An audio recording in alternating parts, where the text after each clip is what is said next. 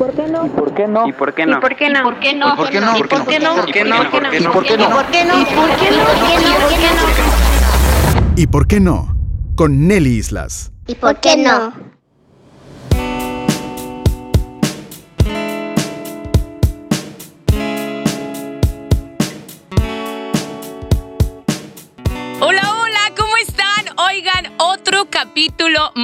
Otra historia más de ¿y por qué no? ¿Y por qué no aventarnos? ¿Y por qué no lograrlo? ¿Y por qué no soñar? ¿Y por qué no enamorarnos? ¿Y por qué muchas veces no desistir a lo mejor hasta de un proyecto y comenzar a buscar otro proyecto? El día de hoy vamos a platicar con un locutor, pero no solamente es un locutor, es un papá, no tampoco, un esposo, eh, también lo es, eh, una persona que se ha dedicado acercarse tanto a Dios, también lo es, y por qué no aventarse como policía. Pues así es, vamos a escuchar la historia de Chuy Robles, Jesús Robles, locutor, papá, esposo, amigo, este, persona cercana a Dios, eh, ay, policía. Y la verdad es que, bueno, vámonos al grano. Lo tenemos aquí con nosotros y hoy vamos a platicar sobre esa historia. Chuy, ¿cómo estás? Muy buenos días, Nelly. Buenos días. Gracias por eh, invitarme a tu programa. Eh, pues sí, eh, muy, muy interesante, ¿no? Cómo está la situación, cómo la vida da vueltas, cómo te, cómo comienzas en un lugar y terminas, pues casi, casi donde comenzaste, pero de, de diferente manera. Oye, Chuy, bueno, yo, yo tuve el gusto de conocerte en la faceta de locutor. Como locutor eres espectacular, eh, tienes un dinamismo, porque además de esto, eh, dentro de tu mundo de locución, tienes la gran habilidad de implementar personajes. ¿Cómo surge Jesús Chuy Robles, el locutor? Pues esto surge desde los nueve, nueve, ocho, ocho, nueve años, cuando tuve la oportunidad de conocer un locutor que se llama Alberto Calvo, Alberto Alegre, que lo puedo decir con toda la felicidad del mundo que él, él es mi papá de la radio. Alberto Alegre lo conocí a una corta edad en una tienda que se llamaba Todo Supermarket, allá por la Evergreen, que creo que ya no existe, en la calle Evergreen en Houston, Texas. Eh, me di cuenta de un control remoto, donde va la VEN, ¿verdad? La unidad móvil, las calcomanías, donde estaban regalando todavía discos de esos grandotes, esos de esos discos negros, este, y, y estaban regalando cassettes. Y me acuerdo que ese día llegué y, y, fue cuando fue cuando descubrí la magia de la radio, del micrófono, los locutores que están detrás, este, divirtiendo a la gente. Y para mí fue algo que me impactó desde desde pequeñito eh, y empecé a buscar, empecé a imitar, este, a mi a mi locutor favorito que era en ese momento, lléguele con Alberto Alegre. Y yo decía, eh, como a mí me decían pelón cuando estaba chiquillo, decía, lléguele con el pelón alegre. Pero lo que más me da que a mi corta edad de, de, de siete, ocho, nueve años, yo no le entendía el doble sentido que la gente me hacía burla. La gente se reía de mí cuando yo decía, lléguele con el pelón alegre. Si ahí ves la, la, la do, el doble, doble entendido, sentido, ¿no? ¿verdad? Porque, bueno, pues de, de, de, de, pelones a pelones. Pero yo no sabía, eh, no era mea la culpa, no era mea la culpa. este, entonces de ahí fue que, que incursioné a lo de la radio, eh, iba a la cabina de la estación de radio que estaba por la calle Canal, acá por la Enis, que por cierto era la, era una estación de radio del señor Félix H. Morales, eh, el, el primero en abrir una radio en español en San Antonio en 1950 KFHM, Félix H. Morales, eh, y después abrir una estación en Houston que fue la primera estación de radio en español en todo Houston, eh, KLDL 1480. Al, algo impactante, Nelly, yo visitaba la cabina, me escondía debajo de la, de la consola donde los locutores estaban ahí hablando porque tenía miedo que entrara este Hugo, que era el, el, el director de programación, y pues me iban a sacar de la cabina. Yo andaba de enfadoso ahí con los O sea, Llevaba te metías contrabando, pero ¿quién te ayudaba a, a entrar? Porque obviamente alguien te tenía que dar acceso y decirte, oye, tú, tú chitoncito y no hagas ruido. Pues sí, este estaba la señora María Magnolia, que ahora está en El Paso en otra estación de radio, y Alberto Alegre que estaba en las mañanas. Y Alberto, como era también este travieso en la estación y era el que más regañaban de todos ahí, este, pues me daba chance, él me abría la puerta y yo entraba a la cabina, me escondía debajo de ahí de la consola y yo me divertía. Nelly, esto era a las seis de la mañana que yo ya estaba en la cabina. ¿Cómo llegaba ahí, a ese lugar? Este, a veces que agarraba mi bicicleta, hay veces que encontraba que me dieran un ride. Eh, yo estaba chiquillo, Nelly. Estaba Oye, pero la escuela, ¿qué onda? ¿Te esquipeabas la escuela o, no, qué no, hacías? Yo salía de la cabina como eso de las siete y media de la mañana y me iba a la escuela. Este, entonces yo llegaba a clases a tiempo, pero al mismo tiempo yo quería ya estar en la magia de la cabina. No nomás ahí, Nelly. Yo, yo, los fines de semana, lo que era sábado y domingo, yo me daba cuenta dónde estaba la estación de radio y me los iba y, los encontraba. Había antes una agencia de carros aquí en Houston que se llamaba Landmark Chevrolet, que ya no existe. Estaba por el 45 norte de la Westmount Houston. Y yo iba hacia allá y ahí, este, en mi bicicleta, a veces que me llevaba el autobús, el metro, y, encontraba eh, cómo, llegar a estos lugares. Y era cada, cada, de cada fin de semana que había un control remoto desde ese lugar. Y o yo sea, siempre, iba siempre pasabas todas las travesías que fuesen, pero tú llegabas. Y a todo esto, Chuy, o sea, tus papás, ¿qué te decían? Porque a tu edad era andar con los amiguitos o, quedarte en casa. O sea, tus papás, ¿qué te decían cuando, cuando, pues, ¿dónde está Chuy? No, mira, Nelly, yo, yo nunca, jamás me juntaba con niños de mi edad. Jamás. Yo siempre me juntaba con gente más grande que yo. Eh, eh, era más fascinante para mí. Yo era bien preguntón. Yo era el chiquillo típico, pero preguntón, enfadoso. Eh, mi, mi, mamá no se daba cuenta dónde yo estaba ella ella no sabía dónde yo andaba. Mi mamá trabajaba este entre 12 a 16 horas diarias y cuando llegaba era era cosa de llegar a dormir, luego vestirse e irse. Ella pues yo ella pensaba que yo andaba por ahí alrededor, pero yo me iba solito a, a todos estos lugares. Nelly era era algo impresionante ver ver a personalidades como Lacho Pedraza, ver a personalidades como Hugo Cadelago de Radio 3, el Lacho Pedraza del 93.3 de Estéreo Latino, eh, eh, ver personalidades eh, que pues ya no está, ya no existen más en la radio. Es que Chuy, tú eres uno de los grandes veteranos dentro de la industria de la radio y más aquí en Houston. No es en serio, o sea, no estoy no, te estoy diciendo viejo. pero ya me dijiste viejo. No, no, pero sí, pero ya me mandaste a volar, Nelly, la verdad, gracias, ¿eh? no, o sea, te quise mandar una flor, pero te la mandé un poco marchita. Oye, no, pero ya. Eh, dentro del mundo dentro del mundo de la radio eres uno de los grandes veteranos y además conociste esas grandes estrellas de, del mundo de la radio aquí en Houston. Sí, sí, sí. Eh, al, señor Barraza, también otro locutor que en paz descanse. Este, eh, eh, locutores que de, de, las radios tejanas, de todo. Yo, yo me sentaba ahí, Nelly, y era una guerra sin cuartel. Mirabas todas las estaciones alineadas en esa famosa agencia de vehículos y todos tenían su propia carpa, su propia mesa y todos estaban pasando calcomanías y entre todo era una guerra pero pero de esas que tipo guerrilla Nelly donde todos estaban tratando de llamar atención y los vendedores estaban poniendo atención cuál era la estación que atraía más personas. Total que de ahí yo aprendí agarré esa garra para, para después, cuando, cuando empecé a trabajar para una empresa, este, utilizar todas esas técnicas de guerrilla en cuanto a promociones, de ser bien agresivo con lo de las calcomanías. Como decimos los mexicanos, ya ibas, pero sí con el casquillo bien preparado. Y sin albur, ¿eh, Chuy? Sin albur. Claro, con, con, con la camisa bien, bien puesta en el. Yo, yo defendía la radio AM a como no te da, te dirás cuenta. Yo la FM la des, la, la, la vomitaba, yo no quería saber nada de la FM. La AM para mí era, era, era mi amor. Y, y KLBL tenía una, una señal pequeñita de mil watts de potencia y solamente salía de pasadina. Este, y yo la defendía como si fuera la crema innata de todas las emisoras.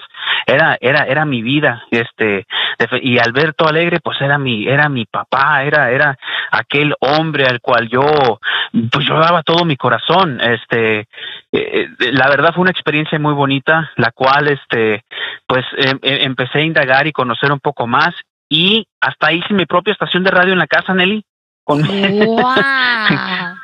Sí, hice mi, mi con, un radiecito, un, un, casetito, ponías el casete en ese radio y podías picarle a grabar y, y, y, el sistema grababa tu voz en una de las bocinas y así es como yo jugaba que yo era locutor. Yo tocaba música de otro radiecito y yo anunciaba las canciones, hacía Oye, chistes. Me estás hablando de los, cassettes, los cuadraditos, ¿verdad? Sí, los cassettes, no de los 8 tracks, esos, esos creo que ni grababan así, pero eran casetitos y yo grababa horas enteras de, de, programas con mis primos. Y todavía tengo los cassettes, Nelly, tengo ahí algunos que, que, conservo. Oye, ¿y cómo llega la primera oportunidad a radio? Después de haber tocado cuántas puertas, de que se hayan cerrado cuántas puertas, llega la primera oportunidad a la radio.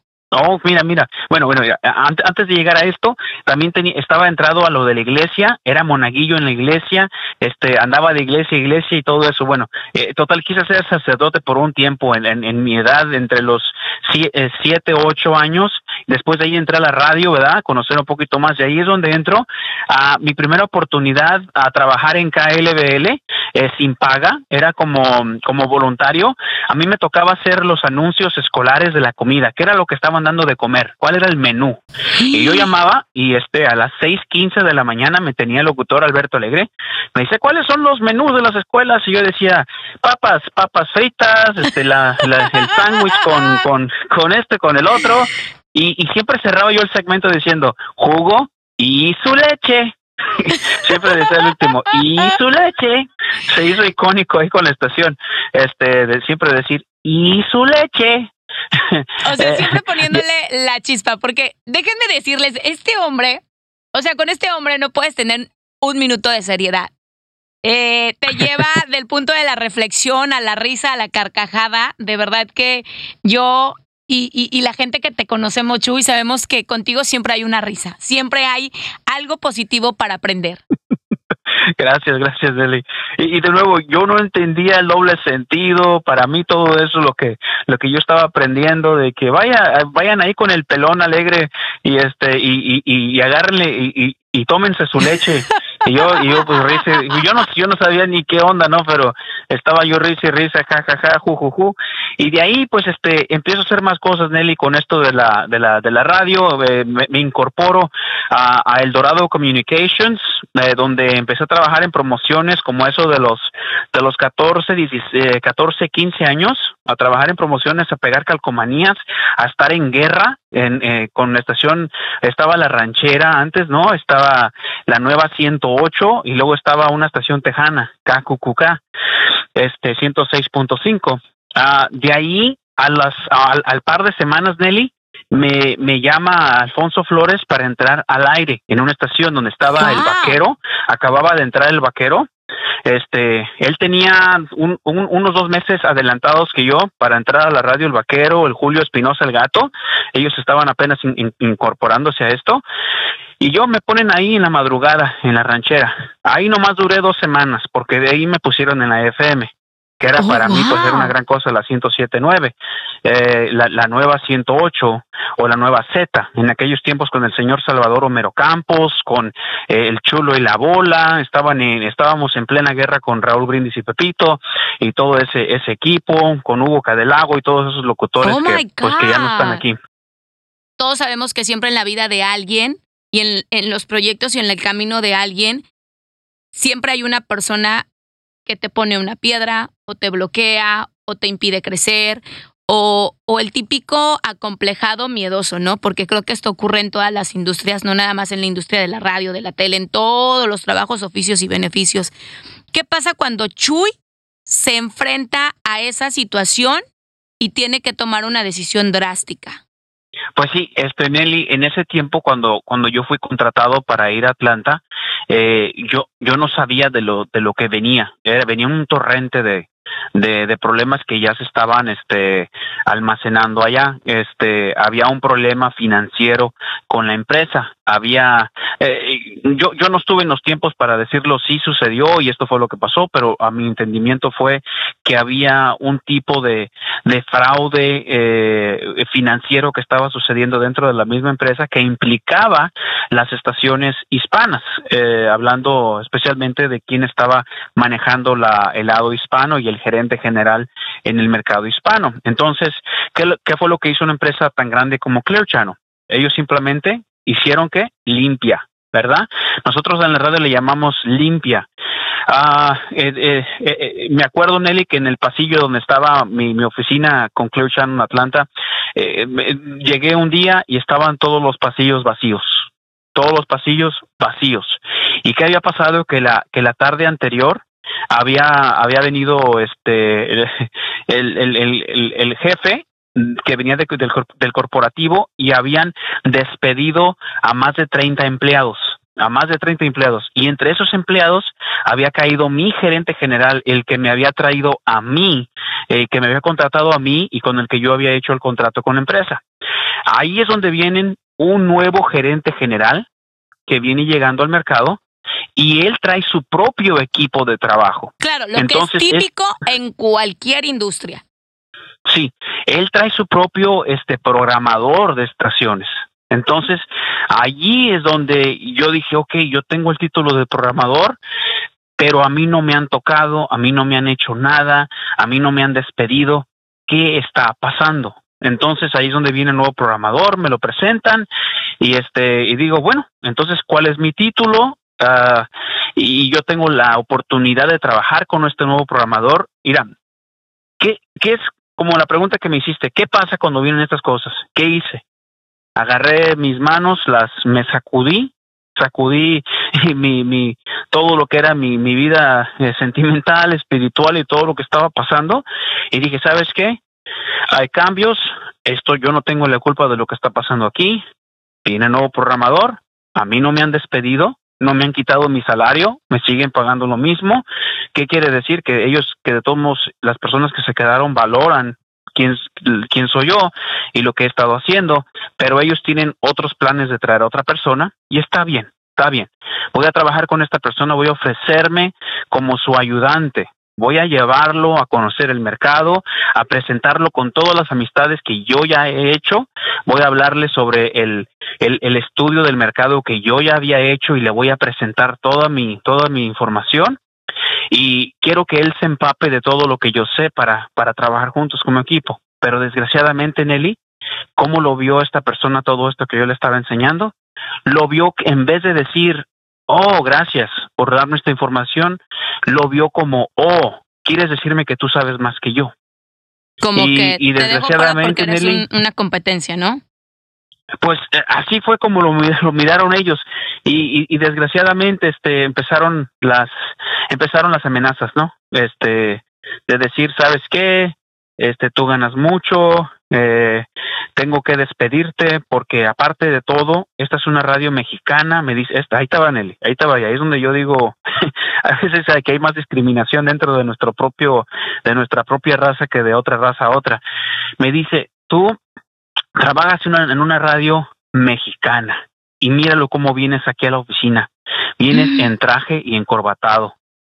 Tú no pareces mexicano. Y ahí es donde yo le digo, espérame tantito, espérame tantito. ¿Qué quieres decir que yo no me miro como un mexicano cuando vengo vestido eh, de una manera profesional a un trabajo al que yo hacía como programador. O sea, mi trabajo era estar en la oficina, estarme codeando con esta gente de empresa, venderles el producto que es regional mexicano y vendérselos a como ellos lo entienden, ¿verdad? O sea, no porque soy mexicano y trabajo en radio mexicana quiere decir que me quieras ver en chanclas o me quieras ver en guaraches o me quieras ver este con un sombrero este ranchero o con, o sea, no. Eh, entonces esta persona venía con un concepto de que yo no quedaba en el formato mexicano porque no me vestía como un mexicano como él lo tenía en su mente, ¿verdad? Y, y eso para mí fue una, una bandera roja de que dije, no, este chavo lo que está buscando es una, una razón para poder deshacer, deshacerse decirte de mí. adiós, ¿no? O sea, estaba buscando el arma perfecta para decirte que no embonabas dentro de ese proyecto. Exactamente, ¿En qué momento, y, e, e, ¿En qué momento eh, dices, bueno, ¿y por qué no le doy una vida diferente o un estilo de vida a, diferente a, mi proyecto? Y, y te das cuenta que ya no hacías clic ahí. Mira, Nelly, este, uno, uno como es terco, ¿verdad? Uno como es terco y siempre, este, uno como, pues, no sé, como, como paisano, como raza, dice, ¿sabes qué? este, yo llegué aquí y tengo un propósito y tengo que demostrar de qué estoy hecho. Entonces ahí fue Nelly cuando, cuando empiezo yo a, a, enseñar un poco sobre qué es lo que puedo hacer. Cuando él se dio cuenta que no podía despedirme de la empresa así nomás porque él quería así nomás despedirse de mí, eh, y después de que se dio cuenta la empresa de cuál era la razón de la que él se quería deshacer de mí, y ellos se dieron cuenta que era racista, que era de alguna manera racista, claro. Eh, y estaba este, tomando decisiones racistas en contra mía y determinaciones que no eran correctas con la empresa. Él tuvo que doblar sus manos y, y lo que otra estrategia que buscó fue cuando se dio cuenta que yo venía de un mercado grande como Houston y que tenía experiencia en programas matutinos y que he trabajado con locutores de grande nombre y que conozco la programación, eh, empezó a tirarme bastantes responsabilidades. Me empezó a tirar la responsabilidad de ser el productor del programa matutino. Eh, contrató, un, grupo de personas que vinieran a, y yo iba a venir nada más como, como productor, nunca tocar el micrófono ni hablar en, en él. Este, y ahí fue donde eh, yo poco a poquito empecé a meterme al aire. Ah, y no nomás eso, Nelly.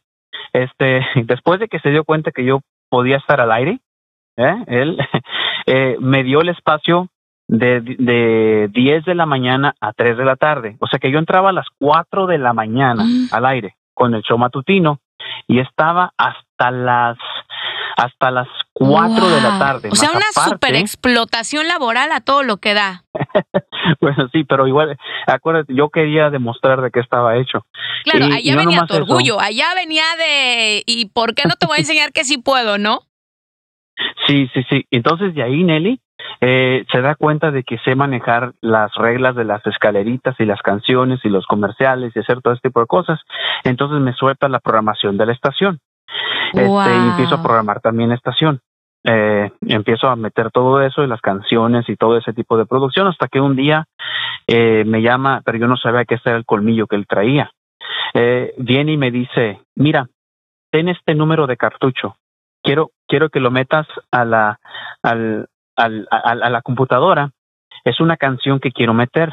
Entonces ahí voy yo y meto la canción al sistema. Eh, y, lo, ¿Y qué es lo que viene arrojando el sistema? Una canción que no era la que él quería. Yo no, yo metí el número a la computadora para que saliera en, en el log de la estación. Y lo que vino arrojando ese número fue otra canción que ni siquiera era la que él quería.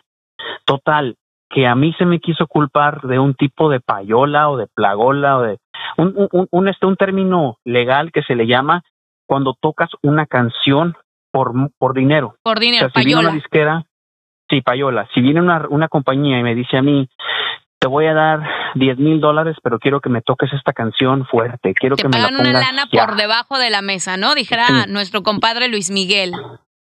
Sí, y quiero que me toques esta canción este fuerte en la, en la estación. Entonces, él estaba metiendo otra canción que era una canción que ya estaba comprobada en el mercado, que era una estación, una, una canción, un éxito, y la estaba metiendo como power. Eh, el número que a mí me dio, pero estaba codificada con otra canción cuando salió al aire.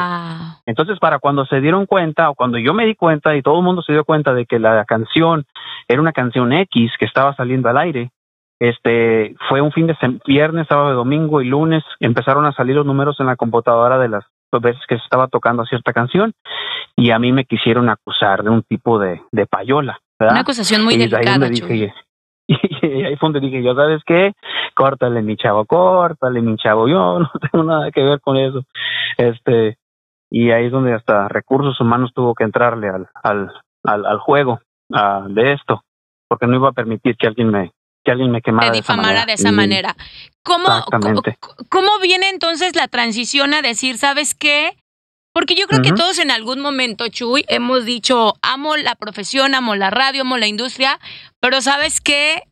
Prefiero darme un break. Y tomas el giro drástico y revolucionario Sí. de volverte policía. Sí, Policía. Nelly. Mira, en cuanto me, me- me- me so- sometí mi renuncia después de un año y medio de estar en Atlanta, sometí mi renuncia y todavía no me querían dejar ir. Este, lle- llegué a, manejando hacia Houston, recibo una llamada de San Antonio que necesitaban un locutor de, de matutino en San Antonio, una radio que se llama La Ley. Y este, y digo, bueno, tal vez, pues la única manera que voy a aceptar es que si recibo el mismo, la misma este, paga que recibí en Atlanta, este, si, si puedes, sí, si no, pues ni modo, yo me voy para mi casita, me voy para Houston, ahí ya voy a estar a gusto, feliz, alejado de toda esta novela que ya, ya me, ya me tiene hasta, no puedo más. So, no, me dicen, sí, estás contratado en San Antonio. Entonces, todavía no llegaba a Houston cuando ya estaba contratado en San Antonio y ya tenía un contrato, para nomás para ir a firmarlo.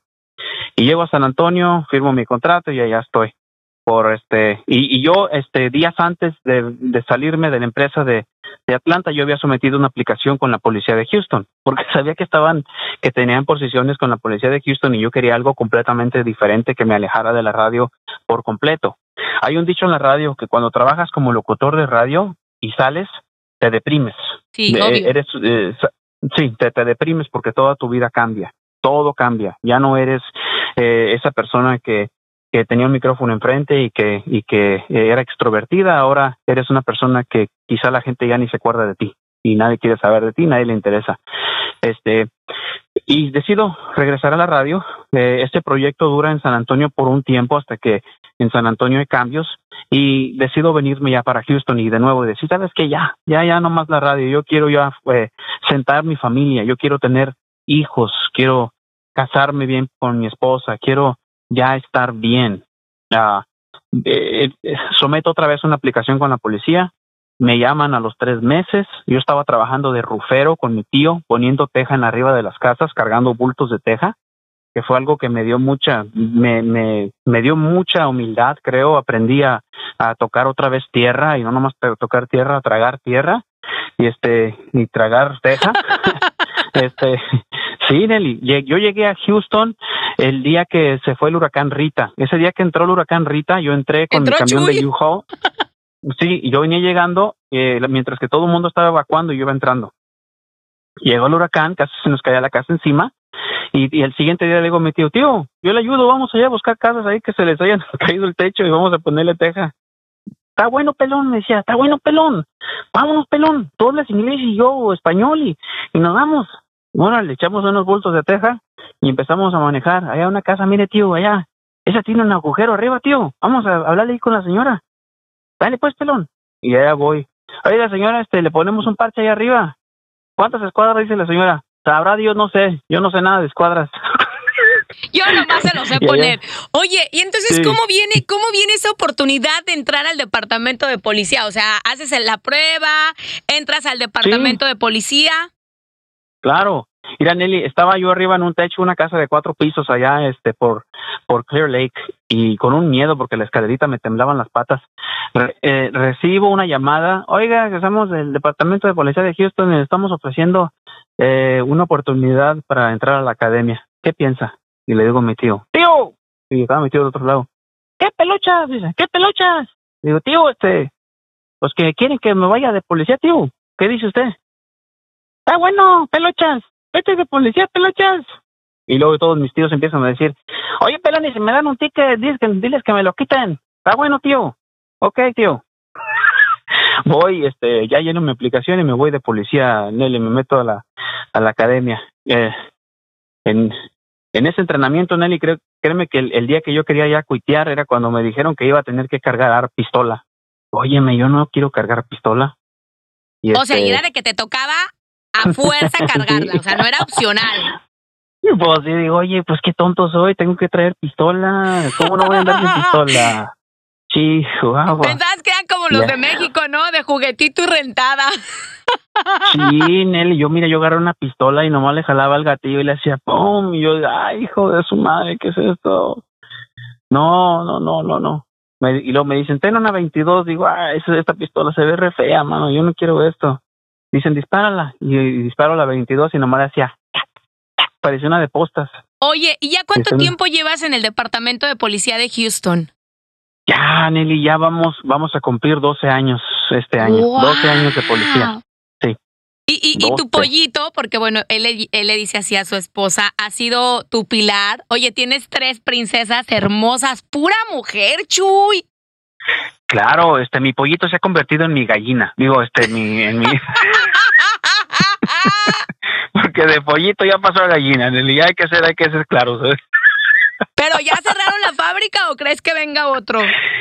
No, no, todo lo estamos dejando a la voluntad de Dios. Este, eh, no podemos cerrar la fábrica sin si Dios Dios tiene que cerrar la fábrica. Yo este estoy dispuesto y disponible.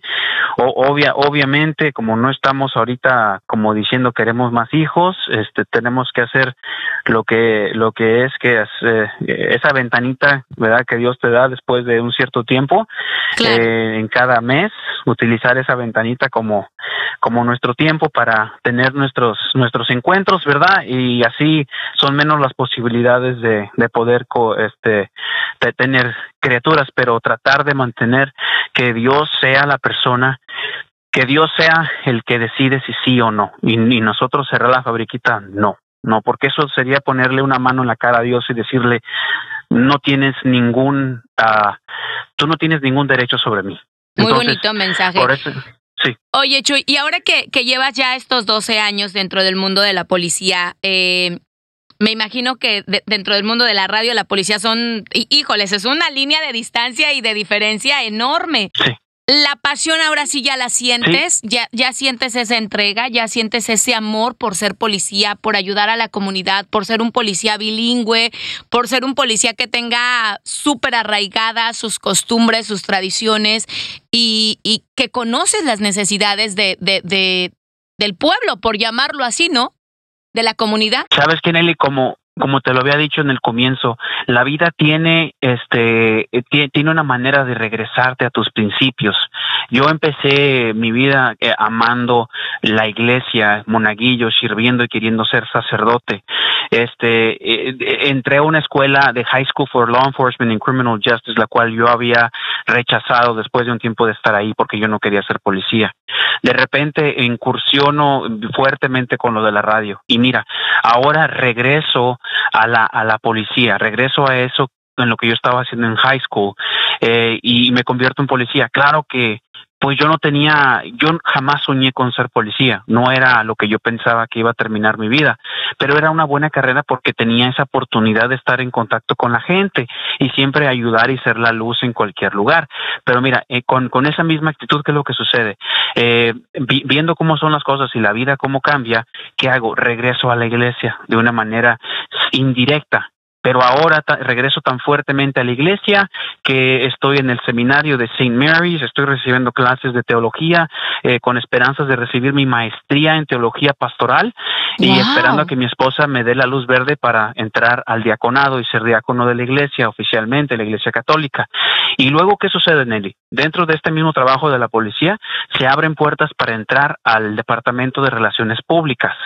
Y entro a Relaciones Públicas y ¿qué, y qué hacemos? Lanzamos un programa este, que sale en las redes sociales y en diferentes estaciones de radio que se llama Comunidad de Confianza.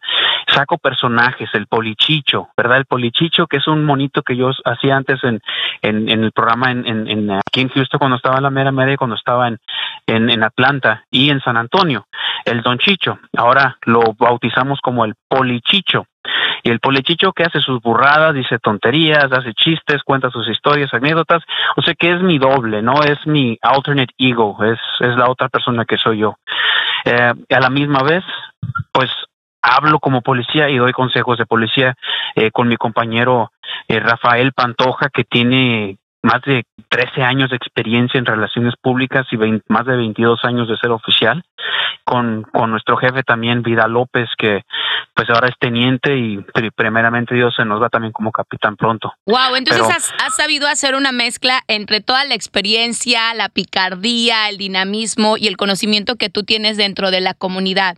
Sabemos, Chuy, que en los últimos, eh, en las últimas semanas y con toda esta situación de la pandemia hemos vivido cosas pues muy controversiales, ¿verdad? No solamente dentro de la comunidad latina, la comunidad mexicana, la comunidad afroamericana.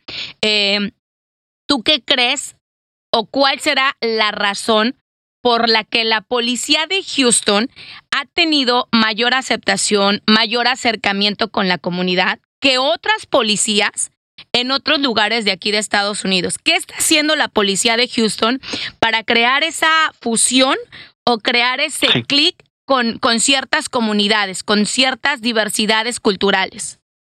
Mira, Nelly, algo que Houston tiene, que estamos viendo en la vanguardia, nuestro jefe de policía que fue el primer afroamericano aquí en Houston, el señor Lee P. Brown, que también fue alcalde de la ciudad de Houston. Bueno, cuando él era jefe de policía aquí, él tenía en mente el, el sistema de policía comunitaria, community policing.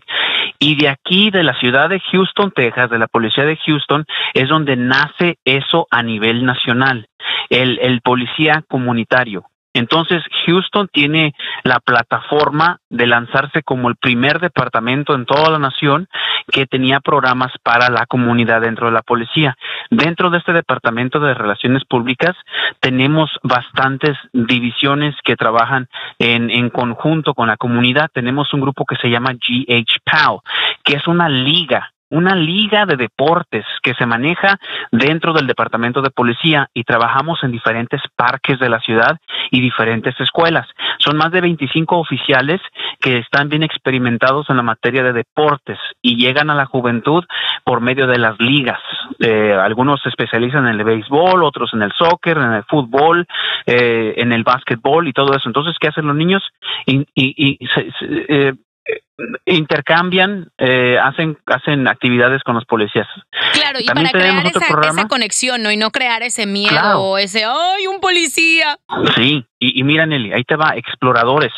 También es otro equipo de más de 25 oficiales, 30 oficiales en, todo el departamento. Cada estación tiene oficiales que, se, que trabajan con exploradores, son jóvenes, es como, como tipo Boy Scouts.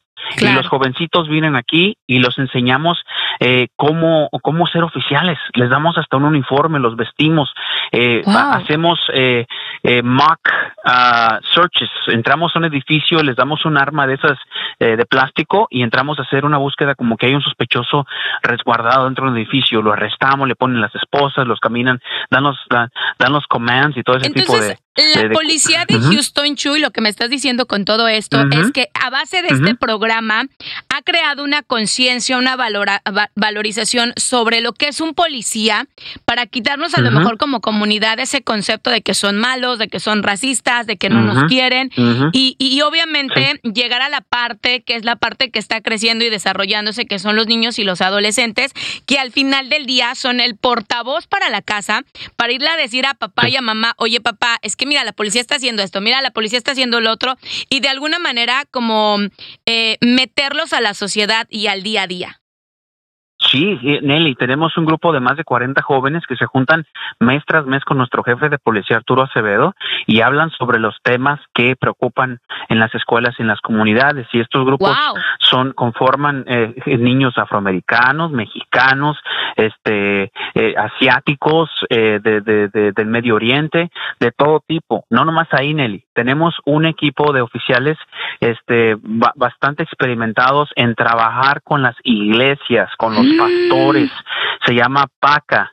Eh, y ellos tienen juntas eh, eh, cada mes y los, los pastores y sacerdotes laicos ah, que están metidos en las iglesias vienen y se suben a nuestras patrullas y viajan con nuestros oficiales, llegan a las escenas donde hay crímenes y ofrecen este e, e, espiritualidad, este, ofrecen oraciones para las víctimas, hasta para los sospechosos, si ellos lo desean. Eh, esos pastores trabajan con los oficiales y nos dan bastantes sugerencias Poder de cómo reconstruir esa sociedad, ¿no? Que de alguna manera muchos pensamos que ay, son malos y no merecen nada. Ay, Michuy, la verdad es que me encantaría, me encantaría seguir platicando mm, más. Yo creo que esto merece otro capítulo, pero ya después en el aspecto de, de la vida de un policía. Te agradezco muchísimo, sabes que te quiero muchísimo. Eres una persona que admiro radialmente y personalmente porque veo el esfuerzo, el sacrificio, la pasión que le tienes a, tu profesión, a cualquiera de tus dos profesiones, como locutor y como policía. Te mando un besote y un abrazo. Eh, espero poder dártelo después de esta pandemia y poder ver al apoyo y a las niñas, que de verdad me muero de ganas de abrazarlas. Eh, te deseo lo mejor de lo mejor y bueno, pues muchas gracias por haber sido parte de, esta, de este capítulo, de esta historia de ¿Y por qué no? Gracias, Nelly. Un abrazo para ti también muy fuerte y para todo el pueblo que te escucha. Muy amable, que Diosito me los bendiga y seguimos en la lucha para mejorar cada día cómo trabajamos como oficiales de policía y claro, con ustedes bien incorporados dentro de todo esto. Muchas gracias, Nelly. Gracias, gracias. Soy tu amiga Nelly Islas. Prepárate porque próximamente viene otro capítulo en ¿Y por qué no?